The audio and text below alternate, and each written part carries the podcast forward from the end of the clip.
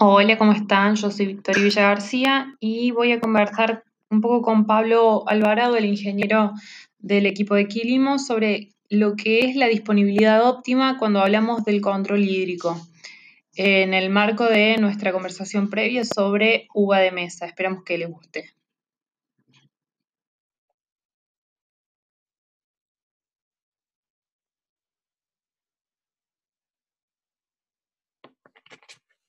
Aquí un poquito conversar el tema del control hídrico, ¿ya? Eh, ¿Qué entendemos por disponibilidad óptima? Sin duda este es un equilibrio. Ya hemos visto que el flujo de agua es, se debe mantener en equilibrio. Debemos proveer del agua suficiente del suelo y eh, la planta hará su regulación óptima. Por lo tanto, es importante que este equilibrio sea continuo, sea continuo eh, en función de la oferta de agua que tenemos presente en el suelo y la demanda que me genera las condiciones atmosféricas. ¿ya?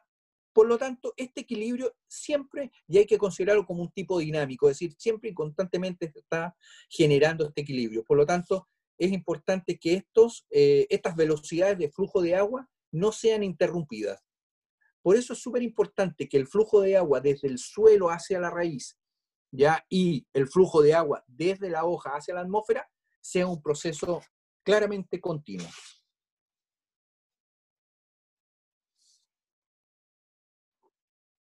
Por otra parte, eh, es súper importante la medición cualitativa de nuestro suelo. Es muy importante realizar y conocer de, de, eh, de, nuestros suelos, de su profundidad, de su comportamiento radicular, eh, evaluar y conocer eh, la presencia de, algún harpan o algún nivel freático que pueda estar muy elevado, ¿ya? Por eso es importante hacer calicata.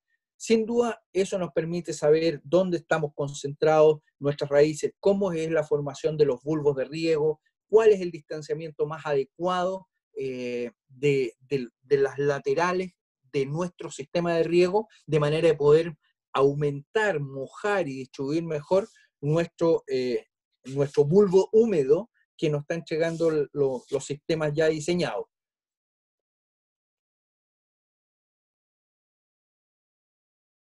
Por otra parte, el sistema, el, los, sistemas eh, de riego obviamente tienen una serie de ventajas ya eh, al momento de entregarnos el, agua, ya y eso obviamente la planta se los va a agradecer enormemente.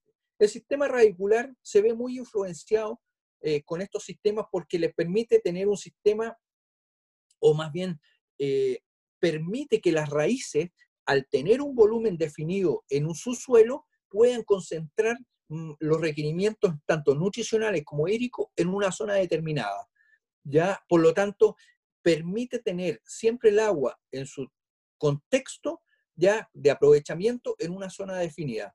Permite tener un incremento eh, en la eficiencia en el uso de los minerales, que ya lo veíamos nutricionalmente.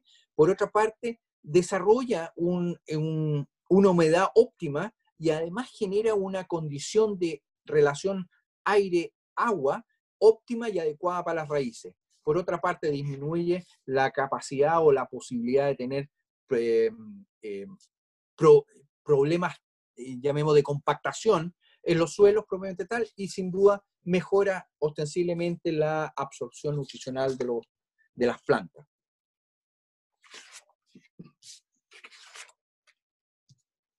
Por otra parte, es súper importante tener la relación de los espaciamientos de estos emisores al momento de generar los efectos con respecto a las texturas.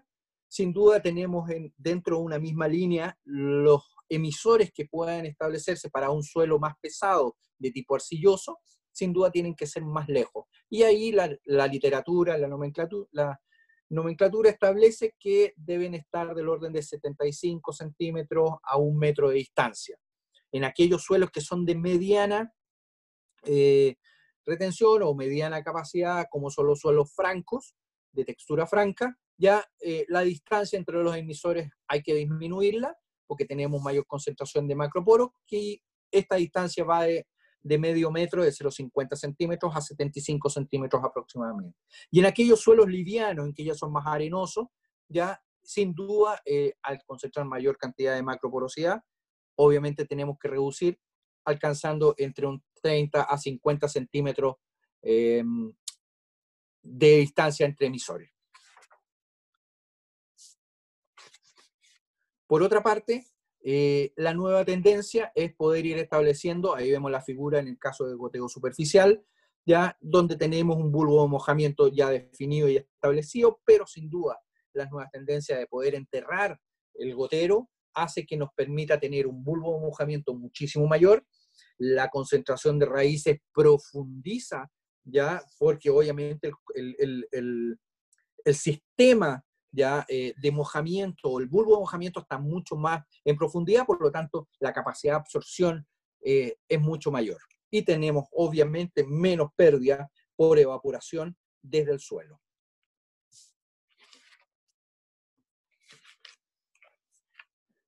Sin duda aquí vamos a darle una pincelada respecto a, este tema.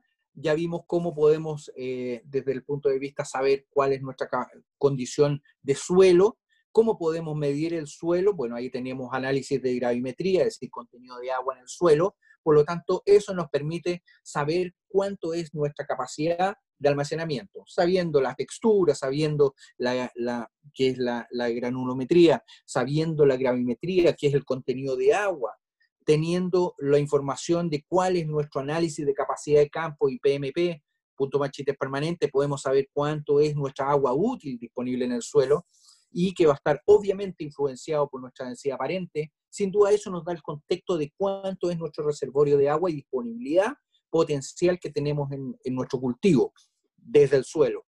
Pero por otra parte es súper importante conocer ya eh, cuál es nuestro control hídrico, nuestro estado hídrico de la planta. Y para ello eh, hay metodologías establecidas ya que nos permiten evaluar a través de los potenciales hídricos cinemáticos.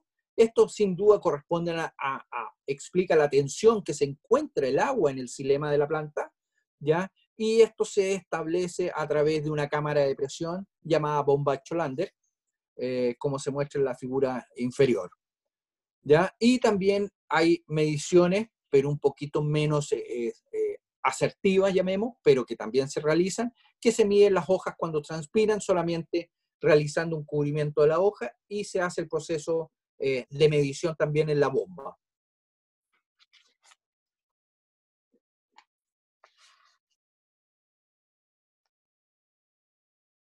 En cuanto a alguna información respecto a eh, los potenciales hídricos cinemáticos medidos a mediodía para distintas especies de uva de mesa, tenemos que las plantas, en el caso de un suministro normal de agua, oscilan del orden de menos 0,6 a menos 0,8 megapascales, ¿ya? En el caso de la uva en la zona de San Felipe. Si nos vamos más hacia el sur, ya la zona de Nancagua, tenemos menos 0,65 y podemos llegar hasta menos 0,9. Vemos que no es mucha la diferencia. Y obviamente en la zona de Curimón tenemos de menos 0,7 a menos 0,8.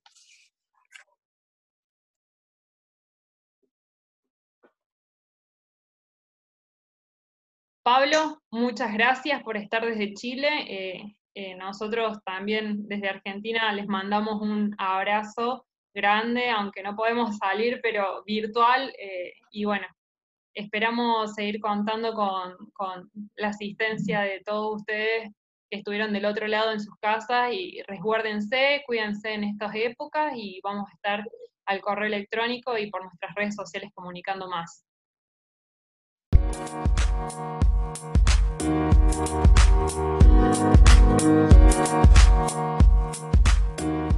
back.